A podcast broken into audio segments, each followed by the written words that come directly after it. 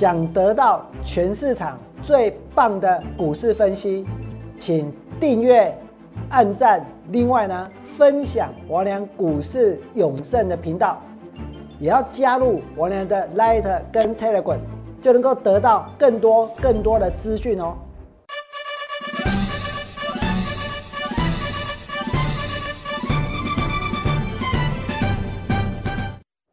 大家好，我是股市有胜良。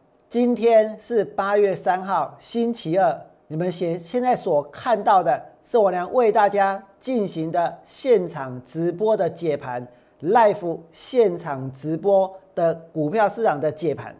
那么在节目一开始，我先让大家看一看我娘在最近带给会员的操作。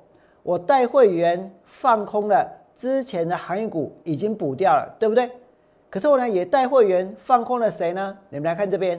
王良带会员放空了富鼎，也带会员放空了新塘。新塘我们是放空在一百五十四块钱，所以今天就算有震荡，王良会员手上新塘的空单还是赚钱。王良今天带会员放空了明基财，也放空了敦泰。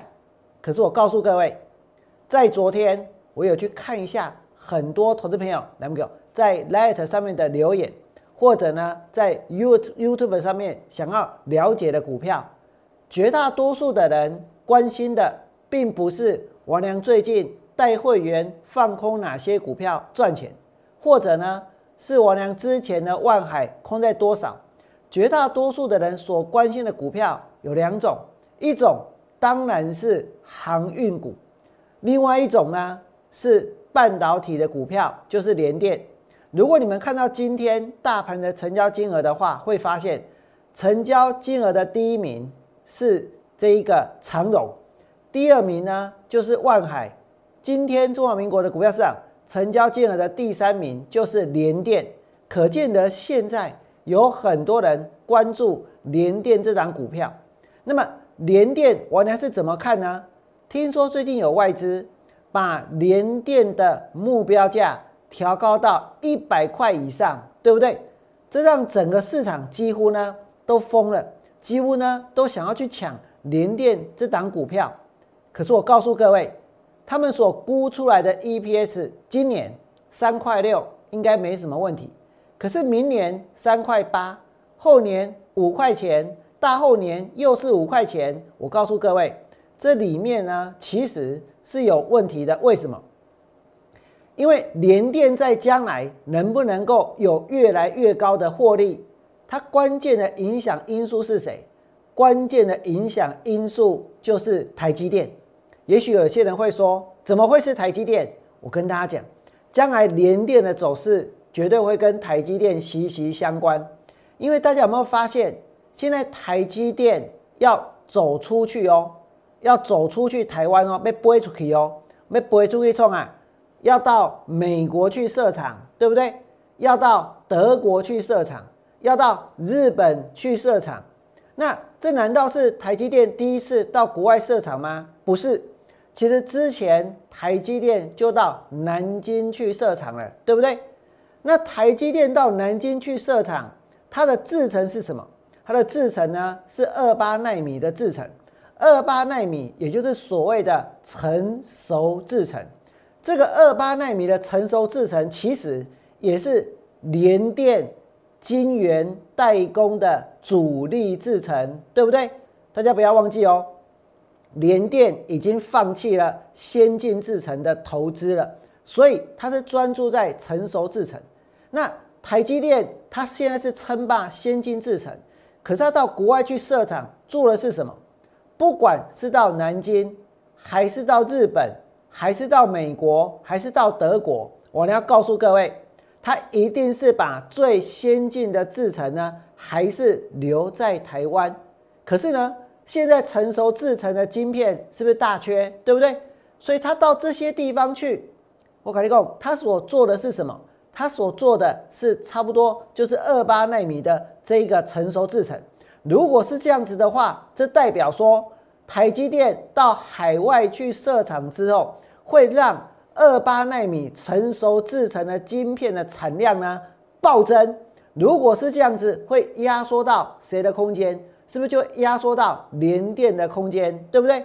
所以这就是呢，王良针对联电的未来性所思考的问题，提供给大家做一个参考。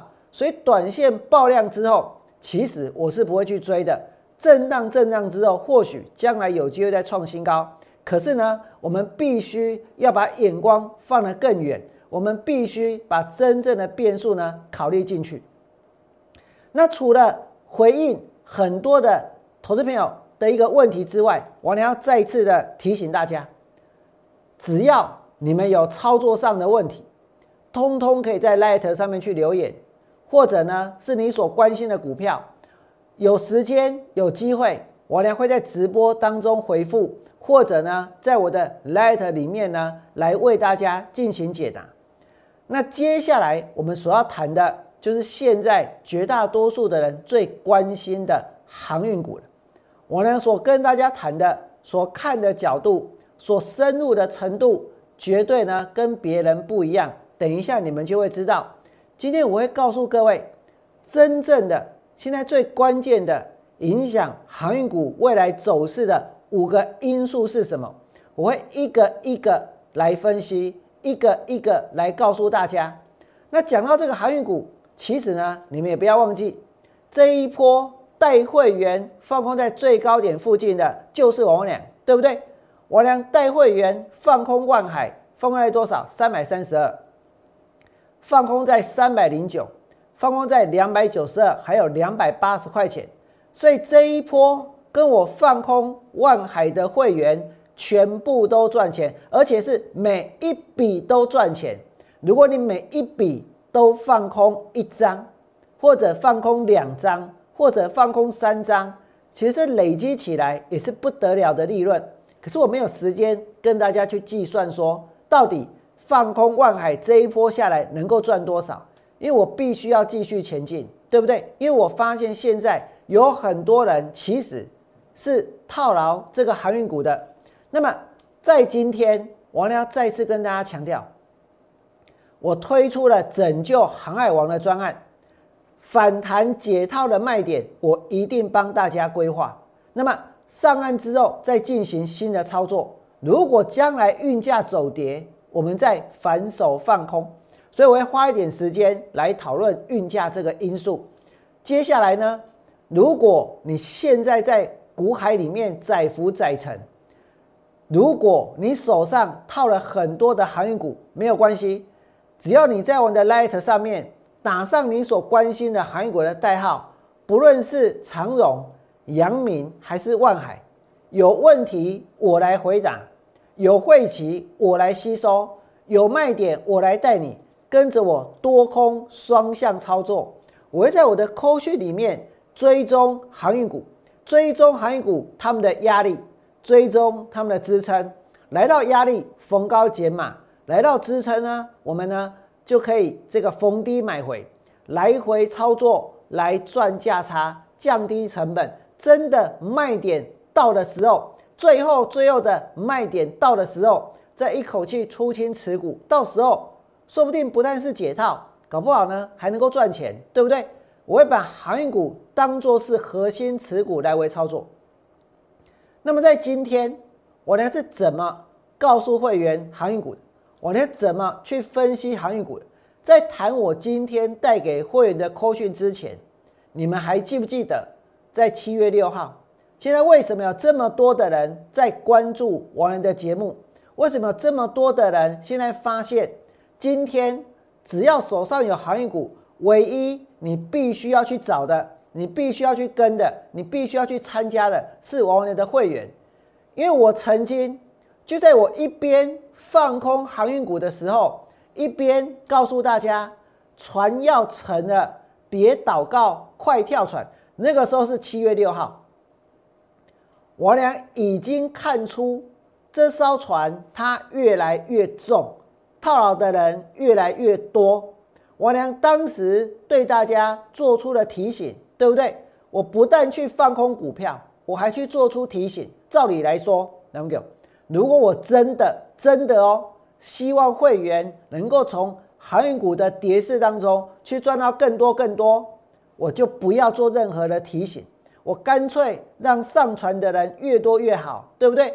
那如此一来呢，它往下沉的速度，它往下沉的速的幅度，是不是就会变得更大？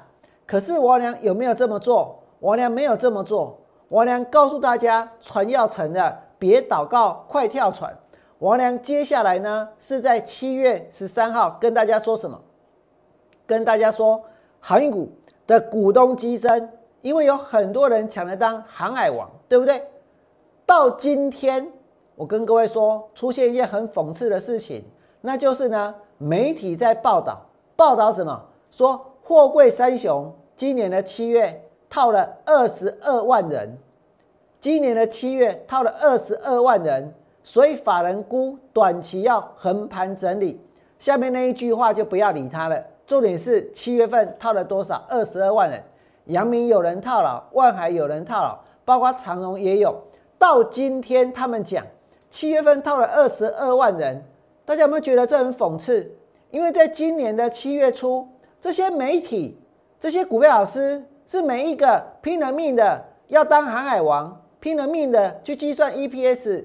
只有我娘一个人在跟大家分析，他们是已经价超所值了，对不对？他们是已经太贵了。最后我娘是告诉大家，船要沉了，别祷告，快跳船，在七月六号。然后这些财经媒体拼命在吹捧航海王，拼命在吹捧那些航运股，拼命在告诉大家 EPS。阿金麦改兰工七月套了二十二万人。阳明套这么多人，万海套这么多人，那你们再想一想，七月王良跟大家说什么？七月十三号，我说货柜三雄的股东一个礼拜，就是一个礼拜哦，增加了多少？增加了长荣增加十一趴，阳明增加十趴，万海增加十四趴。接下来呢，阳明就开始冲了，你你们知道吗？冲到哪里？冲到十八趴。过了一个礼拜，阳明的股东。比原来多了十八趴，因为很多人把一百八十二块的现金增资的价格当做是铁板。我已经讲过了，这块铁板它是必破无疑，对不对？虽然王良不是跆拳道的这个选手，但是我也很清楚，这个铁板真的呢一踢就破。这个股票抬价几块？抬价几百块，烧到一百块出头，不是吗？一百八十二怎么会是铁板呢？那你们再看，现在讲股东人数这个大增的是谁？现在媒体跟大家说套了二十二万人，到了七月二十三号，王良跟大家说长隆的股东人数多了二十四趴，阳明多了三十二趴，万海多了二十一趴，足足是从八八十三万一路的往上增加，一整年下来，货柜三雄的股东人数。都增加超过一倍，增加了百分之两百以上，对不对？所以现在你说有没有人套牢这三只股票？我告诉大家，绝对有。那现在该怎么办？今天就在开盘的时候，王良告诉会员，货柜三雄的股价开盘之后逐步震荡向上，短线有两个利多，两个哦。第一个是八月十号之前会公布七月的营收跟获利。他们一定营收跟获利一起讲，绝对会讲，他不会只讲营收，也会讲获利。那么，美国的联邦海事委员会就是 FMC 呢，它的主席表示，他们无权干涉运费，所以这对于短线的航运股来讲，它是个利多，对不对？所以长荣、阳明跟万海都还有反弹的空间，手上有航运股的就先续报。反弹到压力区会再通知，来后面我说过，我会把他们当做是自己的股票来照顾，上来逢高减码是第一优先。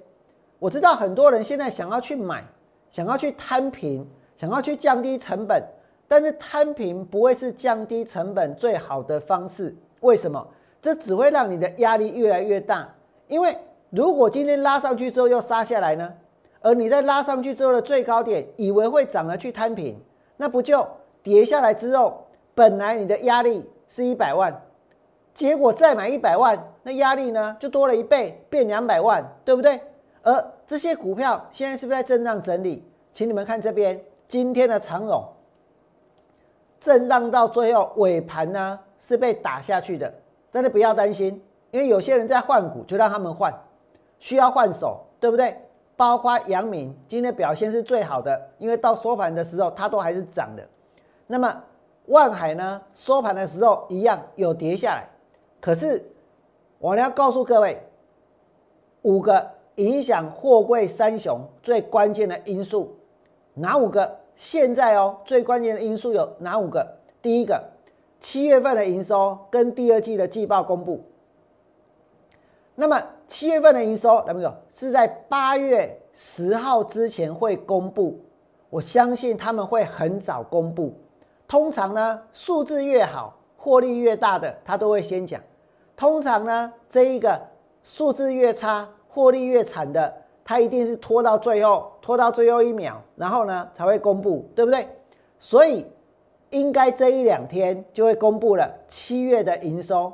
就算他们不想公布。应该有一堆法人，这个不是说掐他们的脖子啦，至少会拼命的摇着他们，赶快讲，赶快讲，对不对？所以他们七月份的营收在八月十号之前会公布。另外呢，在八月十四号之前，八月十四号之前还有一个利多，就是他们要公布第二季的季报。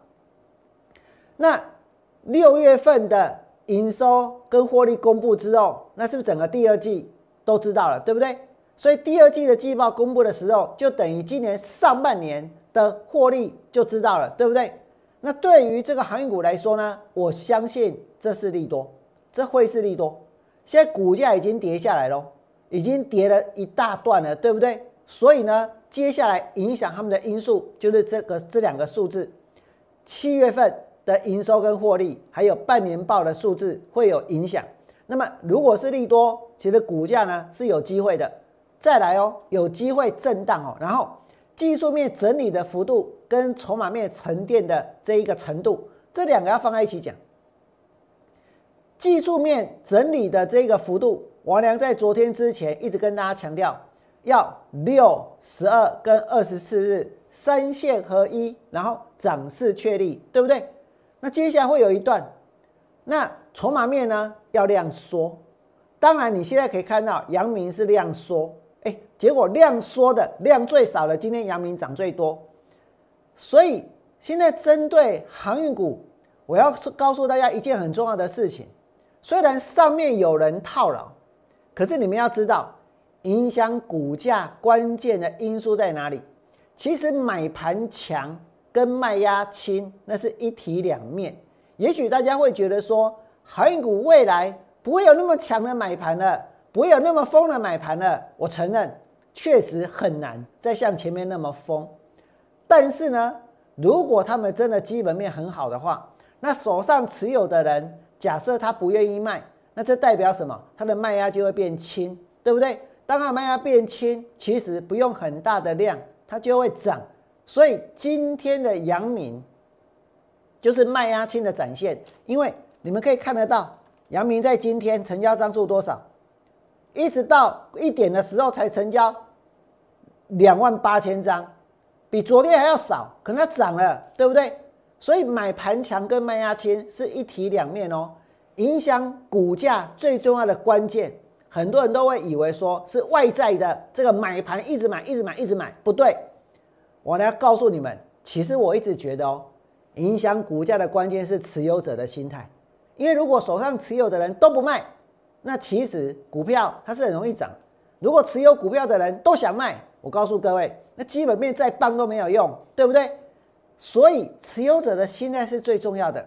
那你筹码沉淀就代表什么？这有一些人你怎么洗怎么洗怎么洗，就是洗不掉。那这些人呢，他就是怎样稳定的筹码。那我们接着看这里，技术面整理的幅度跟筹码面整理的程度就是什么？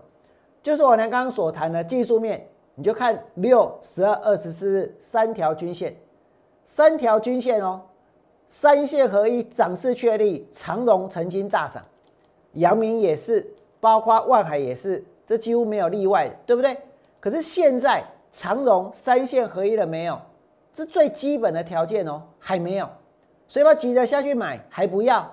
然后呢，阳明也还没有，万海也还没有，一定是反复震荡之后才会形成三线合一、涨势确立的一个技术面的形态。那筹码面我刚刚说过要量缩，这对他们才会是好事，才会是好事。那最好大家现在都把注意力去集中到 IC 设计，然后把这些行业股卖一卖，那这些 IC 设计筹码就乱了，对不对？其实就是很容易跌。那再来呢，我呢要再补充一个东西。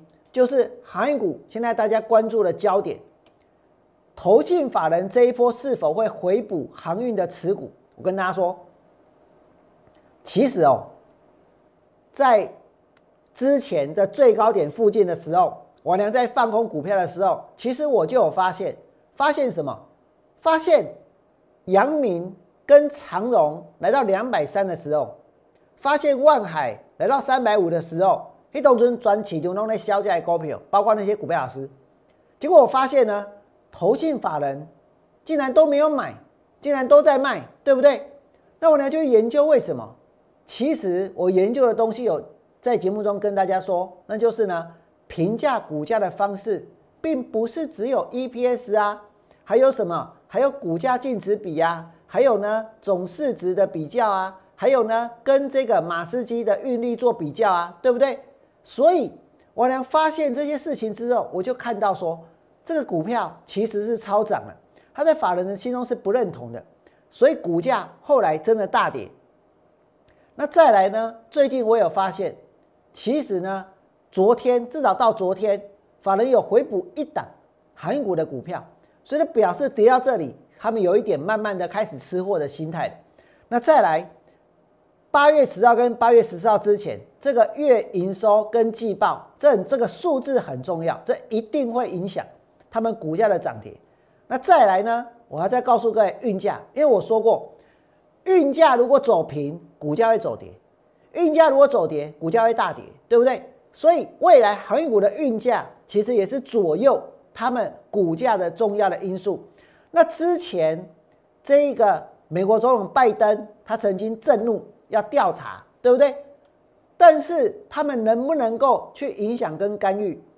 美国的联邦海事委员会叫做 FMC 主席一共啥？一共他们无权干涉运价，所以这表示什么？这表示现在运价虽然有一点垄断，虽然是在涨，可他们无权干涉。那现在大家就会觉得很纳闷，到底这些运价为什么会一直涨？对不对？那刚好长荣他开了一个线上法说会，长荣开线上法说会，他跟大家讲这个运价为什么会涨，他有讲哦，他有讲运价为什么会涨，关键在哪里？我跟大家说，我把重点整理出来，这是长荣的法说会，嘿不起，我讲欧北共的哦。长荣自己在法说会里面呢，他分析运费现在增加的原因，他们讲的比较含蓄哦，他不是说运费大涨、运费狂飙、运费涨到这个这个天翻地覆的原因，他们说运费增加的原因是什么？第一个，客户的需求集中在二零二零的下半年，所以那个时候开始涨，然后呢，这个需求又持续到二零二一年，就是现在。那海运的港口拥塞又缺工又缺卡，拥塞又缺工又缺卡，然后呢，二零二零年货柜严重缺乏，所以又缺柜，对不对？然后呢，第五点来了，长荣说，长约客户他们愿意以，我有点念不出来，现在运费涨那么多倍，长荣的法说会说。他们的长约的客户愿意较合理的运价来购买稳定的服务，所以长荣认为哦，他们的长约客户是用较合理的运价在购买稳定的服务，所以这个运价一直在增加的原因就是这样，而且还是合理的，还是较合理。这这真的是不管怎么样，对于航运公司来讲，他们当然是希望涨价，对不对？但是这里面有没有变数？这里面有没有变数的存在？我刚刚讲哦，美国的联邦海事委员会主席一共他无权干涉运价，对不对？可是运价一直涨，如果我们现在真的有意要利用反弹的高点来卖掉航运股的话，那当然运价现在在涨，那绝对是好事，绝对好事。可是你不能够不去注意到未来有可能影响运价的事情，所以我娘就要提出来喽。航运股他们现在最大的威胁来自什么？这一两天你还可以不要去理它，可是这里面的内容值得我们去参考。美国的宾州托运人公司叫做 MCS，这是一个卖日常家庭生活用品的公司，所以他们经常要从国外进口东西进来。结果从国外进口东西进来，现在是怎样？这个运价一直涨，对不对？所以呢，他们对美国联邦海事委员会提起诉讼，状告航运公司。我去看了一下，他告的公司，幸好他告的他没有告长荣，他也没有告阳明，他也没有告万海，但他有去告航运公司。为什么要告他们呢？他指责全球的航运公司串通提高运费来操纵市场，航运公司不公平、不合理的剥削客户，大幅提高了航运公司的获利，然后呢，损害了托运人跟美国的公众利益。哎，这个现在虽然哦，我们看到他说他无权干涉运价，对不对？可是它里面他们提出了这一个这个控诉的其中一点是什么？会用通膨的形式让美国的民众承担运费成本的上升，所以这是一个隐忧。也就是说，如果将来大家把通膨这个问题怪罪到运费的大涨的话，那其实就算他现在说我无权干涉，到最后呢，搞不好也找出一些理由去影响，对不对？所以现在是安全的，可是将来大家要小心。再来。他告诉这个 MCS，告诉这个 FMC 说，全球的海运公司开始采取高度一致的行动来支撑海运的定价，牺牲托运人跟公众利益的代价来提高他们的盈利能力。即使需求大幅度的恢复了，因为本来需求不存在或者需求很少的时候，他们呢拆船，他们呢拆柜，对不对？啊，去年下半年突然间开始解封，所以大爆发，航运公司也没有恢复疫情前的工作方式。为什么？为什么？因为要他们要加倍的去操纵市场，人为控制价格高涨。承运商组织联盟这些航运公司呢，组织的大联盟呢，控制了百分之九十的贸易，迫使托运人接受更昂贵的及其运费。所以我要讲的是说。现在虽然哦，他们无权干涉，说他无权干涉运价。虽然长荣说客户用较合理的方式，也愿意用合理的方式来购买合理的运价，购买稳定的服务，但其实这里面它合不合理？其实这里面它该不该干涉？大家心里都有答案，对不对？所以我要告诉各位，趁现在大家还没有把通膨的问题指责向。运费高涨之前，当然是有机会反弹。三线合一涨势确立之后呢，股价呢其实就会有向上的空间存在。那如果你真的套了这个航运股，如果呢你现在在股海载浮载沉，我俩推出拯救航海王的专案，会把它当做是核心持股来回操作。另外，我要告诉各位。我设定了他们长线的支撑，所以来到这个长线支撑，我一定一定会下去买，连我都会心动的支撑价格，我会下去买。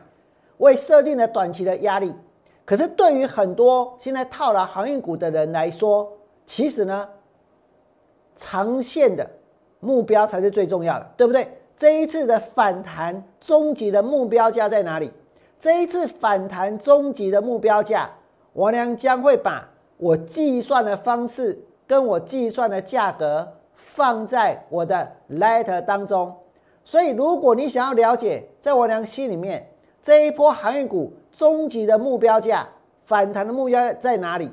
为什么我娘这样子去做计算的话，请你们务必呢要能够加入我的 letter，你们在四点之前加入 letter，四点之后浮出来的。